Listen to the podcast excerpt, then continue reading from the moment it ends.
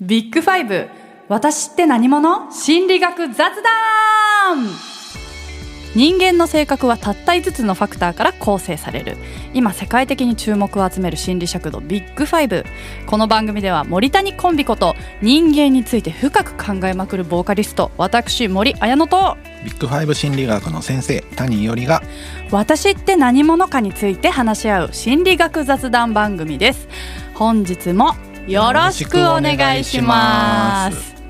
さて谷先生前回から始まったビッグファイブで紐解く価値観編。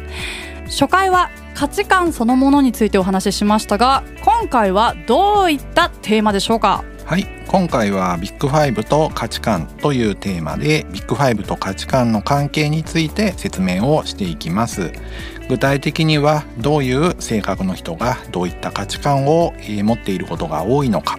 価値観と、ビッグファイブの関係性の中で特に結びつきが強いビッグファイブの因子は何なのか。といった、内容についてお話をしていきます。今回の内容を理解していくと性格から他の人の価値観がもしかしたら少し予測できたり説明できたり、することができるようになるかもしれませんし自分をより細かくですね分析することもできるかもしれません。とはいえまあ肩肘張らずに、えー楽しく話していきましょう。はい。雑談番組ですからね。そうですよね。はい。それでは本編スタート。難しいな。ビッグファイブ。私って何者？今の面白いかな？採用面する白い面白い。採用 なんか間があったぞみたいな。ということで早速ビッグファイブと価値観というテーマでお話ししていきたいのですがそもそも価値観と性格が関係しているかというとうーんなんかまあ価値観をねテーマにこの前回前々回とやってあ私今まであんまりその性格価値観もなんか性格のうちなのかなみたいな、うん。なんとなくなんかごっちゃになってたところがあったんですよね。でもなんかあ別物なのかなって、うん。あの聞いてて思って、だからまあでも関係はしてると思うんですよ。やっぱりこういう性格の人はこのこういう価値観持ちがちだなって絶対性格に影響はしてると思うんでちょっとその辺を先生に聞きたいんですけどどうでしょはい、えーもちろんですね。まあここでこの話をする以上は関係は ある程度あるっていうことがね。ですよねえー分かっているわけですよね。はいはい。早速あのビッグファイブとですね、えーちょっと価値観の関係の、えー研究も紹介したいと思うんですけれども、うはいえーシュワルツのですね10個の価値観とビッグファイブの5因子のね関係を調べた、えー研究が、えーあります森さんは例えば、うんえー外向的な人はどんな価値観を持っているとか、えーイメージってありますか？外交的な人は、は人付き合いとか、うんうんうん。やっぱ人間関係にすごく重きを置きそうだなって思いました。そうですね、うん。やっぱりエネルギッシュでですね、はい。話好きで積極的な人ですので、うんうん。人間関係に、えーまあ例えば博愛とか普遍とかですね、調和とかにねうん。価値を置きそうな気がするんですが残念そこは関係がありません。えじゃあじゃあじゃあじゃあ快楽刺激、正解、えー、快楽刺激とそね。っちか、はい関係があります。あともう一つはね権力ですね。はい。ちょっとやっぱりエネルギッシュなギラギラした人がねちょっと権力に興味があったりするようなことがねあるのかなという感じですかね。そうなんだ。ちょっとなんかびっくりしました。あ、うん。でもでも言われてみたらそうなのかやっぱり。そうですね。内向的な人よりは確かにうん。外交性高い人が達成したいとか、その通りです。エネルギッシュ、うん。へえちょっと外交性が高い人はやっぱりちょっと権力志向がまあある傾向があったりですね、ん。まあ、達成とか、はいあと快楽刺激をね、はい。えー求める傾向があります、そういう価値観を、えー持つ傾向があるということですね。ねはい。じゃあ外交性の話しましたので、はい。えー次は神経症傾向についてどう思いますか、神経症傾向はすごい細かいこと気になったりするわけだから。え難しい。例えばその芸術とかうんうん。そういうあそれか研究いやわからない。でも今ある意味すごい正解しててですねはい。難しいっていうのがわかるんですけれども、えー他の語因子と比べればうん。神経症傾向は価値観との関連があまり見られません。おおだから難しいっていうのはある意味正解ですね。判断できない。そうなんだ。価値観と神経症傾向には本当関係性がほとんど出てこないっていうことでだから面白いですよね。うん。関係がないっていうのもねある意味面白いところですよね。出るとこは出るのにね。ははい。い、じゃあ、えー続きまして開放性。さあ開放性が高い人はどういう価値観を持ちやすいと思いますか？芸術とうか、ん。ねアーアーティスティックなはい。そこはやっぱ開放性じゃないですか？そうですね、うん。ということで自立ですね。あ自立。あまさにねクリエイティブえー自分で新しいものを作りたい。オリジナルのものを作りたいというのはん。開放性が高い人の、えーまあ、特徴でもありますしこの価値観とは非常に結びつきが強くなりますね。うか。はい、あとはですね、えー刺激ですね。あ。開放性が高い人はやっぱり知的な刺激も欲しいと思う傾向がありますね。あとはですね普遍ですねユニバーサリズムですけれどもまあ環境への興味関心とかもですね開放性が高い人は、えー高いのかなという感じですかね。なんかそもそもやっぱ開放性高いイコール価値観ってものがなんかすごい影響を受けそうですね。素晴らしいですね。開放性が語因子の中でも一番価値観との相関は高いです。あ関係性です。はい。え開放性が一番そのじゃあ価値観へのまあうん影響というか関係性深いとしたらそれって高い場合だけですか？いや低い場合ははい。やっぱり開放性が低いと刺激を求めない。開放性が低いと、えー自立を、えー価値観としては置かない、えーあともう一つ開放性が低いとうん。伝統を好む、そして開放性が高いと、えー伝統性を好まないということになりますね。裏表の関係になりますね。そっかじゃあどの価値観をえ選ぶかじゃないけど、うん。に重きを置いてるかっていうのが開放性高い低いですごく分かりやすく出るってことですね。うんそういうことです。ああなるほどなるほど、うん。分かりやすい。へえ面白い。いろんな価値観と絡みやすいですね。開放性はですよね。あと2つありますね、はい。えー協調性はどう思いますか、権力とかうん。ほを欲するその。発さないです。ここはね。協調性が高い人ほど権力を欲さなくなります。あ、はい。そうだ私低いで考えちゃってた。あそうですね。あだからそれでやってます、あね、そっかそっか裏表。うん。そうだ協調性が低い人は勝ちたいみたいな権力っていう。そういうことです、うん。はい。競争しないんですね。なぜかそっちで考えちゃってた。うん。で高い人は？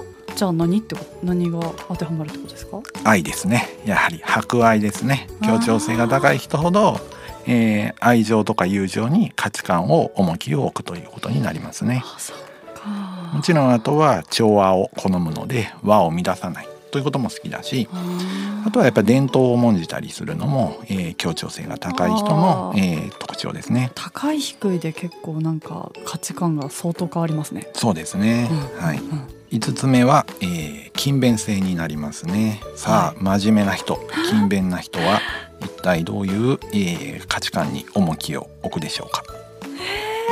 慣習的みたいななんかその伝統守るみたいな。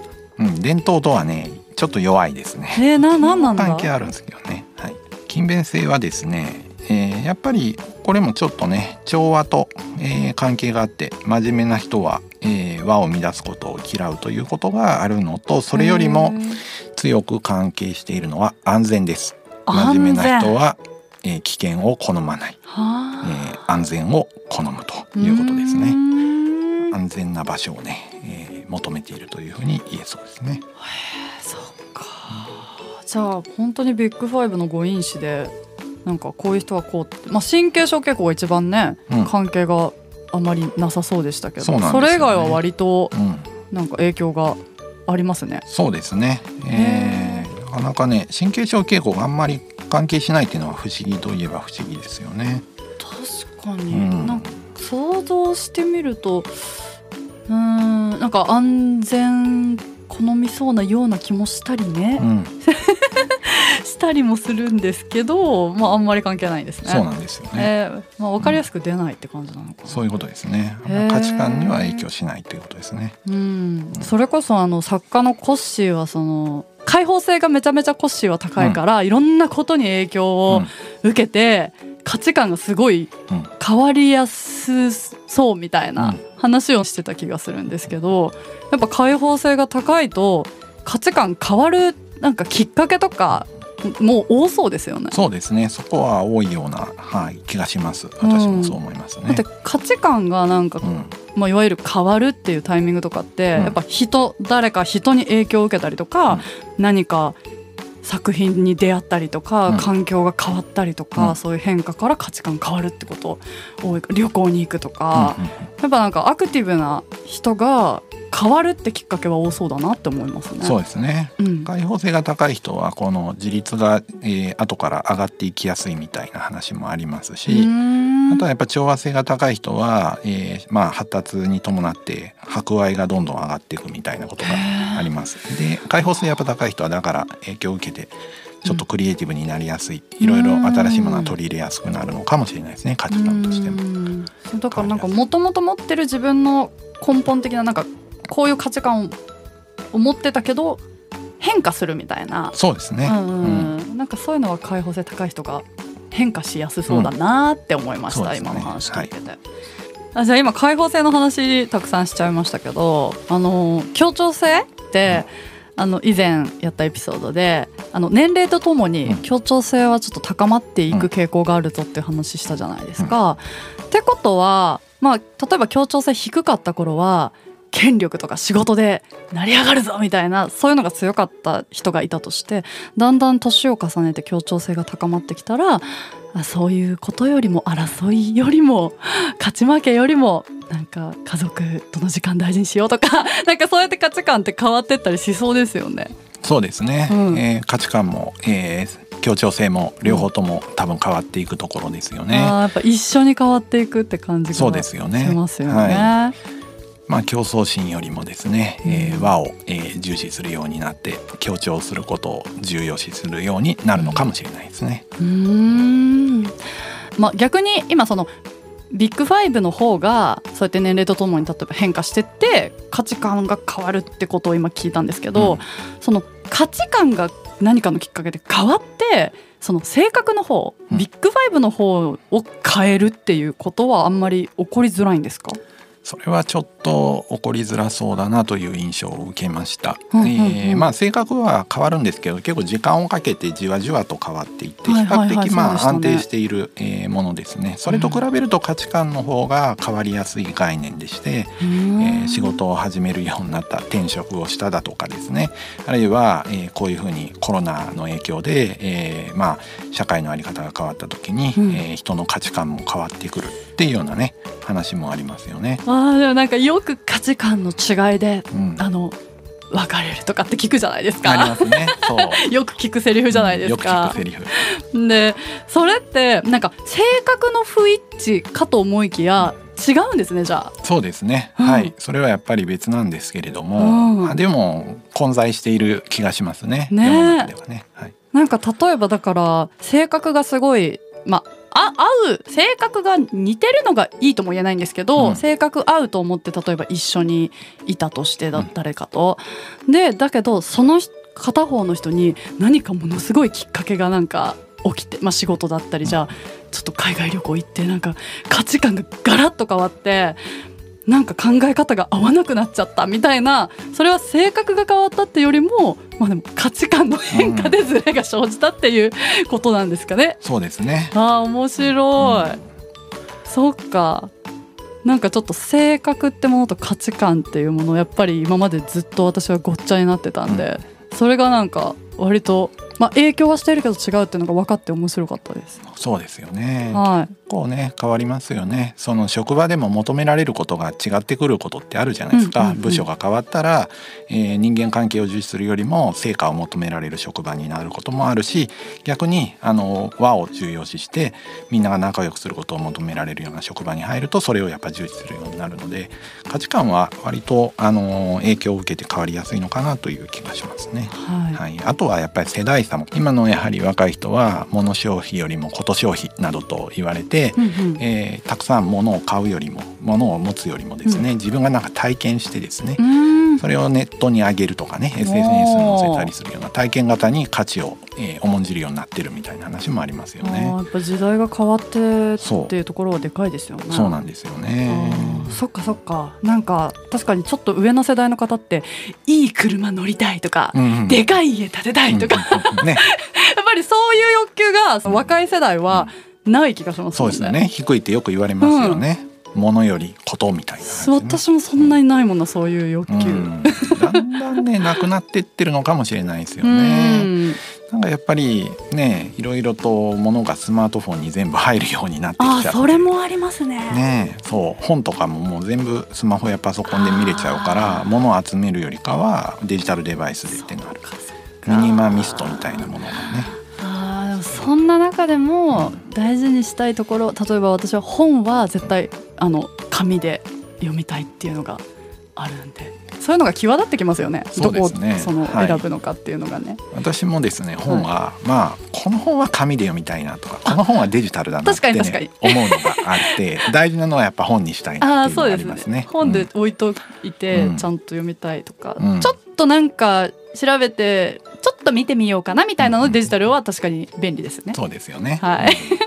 ちょっと話が脱線しましたが、うん、脱線ついでに、はい、あのコッシーがなんかねこの今回の台本でね なんか あの山崎正義さんのねセロリの歌詞をなんか書いてましてねこれは多分読んでほしいってことなのかそうでしょうね、うん、育ってきた環境が違うから好き嫌いは否めないっていうね歌詞がある、名曲です、ね、ちょっとこれ歌えないのが残念ですけどね、うん、このポッドキャストの番組。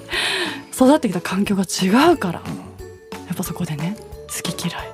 この好き嫌いっていうのは性格じゃなくて価値観なのかな、うん、価値観も近そうですよね。価値観の方な気がしますよね、うん、そうですよねまあでもタイトルがセロリだからただ単に食べ物かなとかね 思ったりただ単に食の趣味。かもしれない、うん、でもまあセロリをねまあ例に挙げてねその人の違いを上手にね歌ってる名曲ですよね、セロリはね、ね、さあまだまだ話はつきませんがえー、ちょうどねそのコッシーが読んでほしかったセロリの歌詞も読んだところで キリが良いタイミングなので今回はここで一旦このエピソード終わりにして次回この続きから話していきたいと思います。それではまた次回。さようなら。ビッグファイブ私って何者？心理学雑談では月額500円でサポーターを募集していますサポーターになっていただいた方には番組オリジナルステッカーをお送りして月1回の収録の一部を見学してもらいながら質問にも答えていこうと思います。詳しくはこのエピソードの概要欄からチェックしてください。あなたもこの番組の輪に入りませんか？たくさんのご参加お待ちしています。